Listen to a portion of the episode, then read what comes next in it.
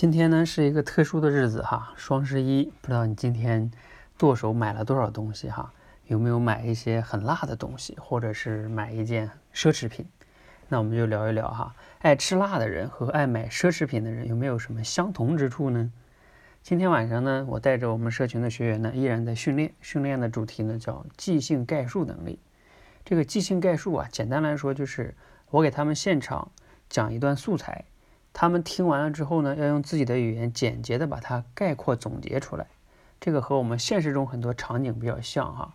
比如说你开会，老板巴拉巴拉讲了很多东西，然后你听完了之后呢，你要能快速的理解它的重点是什么，甚至你还要把它复述一下，是吧？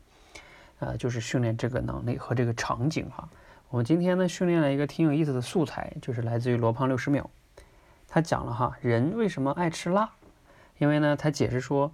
辣呀，从本身上来说呢，它是一种痛苦，就是一种痛觉，它不是我们那种传统的说甜呀或者是什么这种味觉哈。所以人本身来说不应该喜欢痛苦，但是呢，为什么人还会喜欢吃辣呢？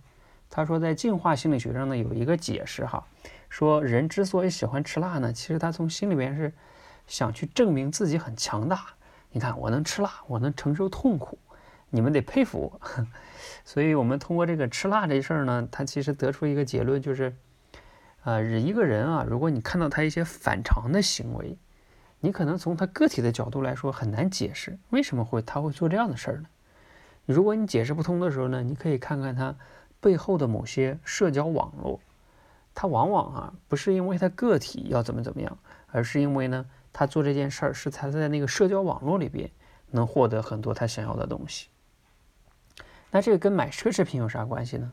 相信有些同学已经猜到了哈，因为呢，嗯，奢侈品这个商品哈，比如说有些人买花了好几万块钱买个包，这个包你说从商品的功能角度来说，好像或者是从品质上也没有必要非得买这么贵的，是吧？那其实往往呢，还是主要是买的这个奢侈品带给他的，在他这个社交网络里边带给他的某些地位、象征、自信。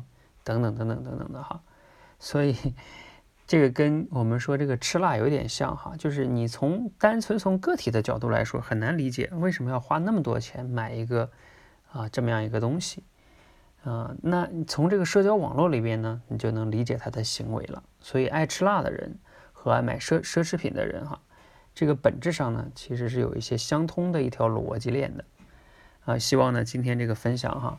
能给你带来一些思考和启发。当然，这个解释呢不代表一定对哈，但是仅供大家参考和有一些思考。反正我觉得挺好玩的，就在这里分享给大家哈。啊，如果你有一些不同的意见或者什么呢，也可以留言，咱们一起探讨。谢谢大家。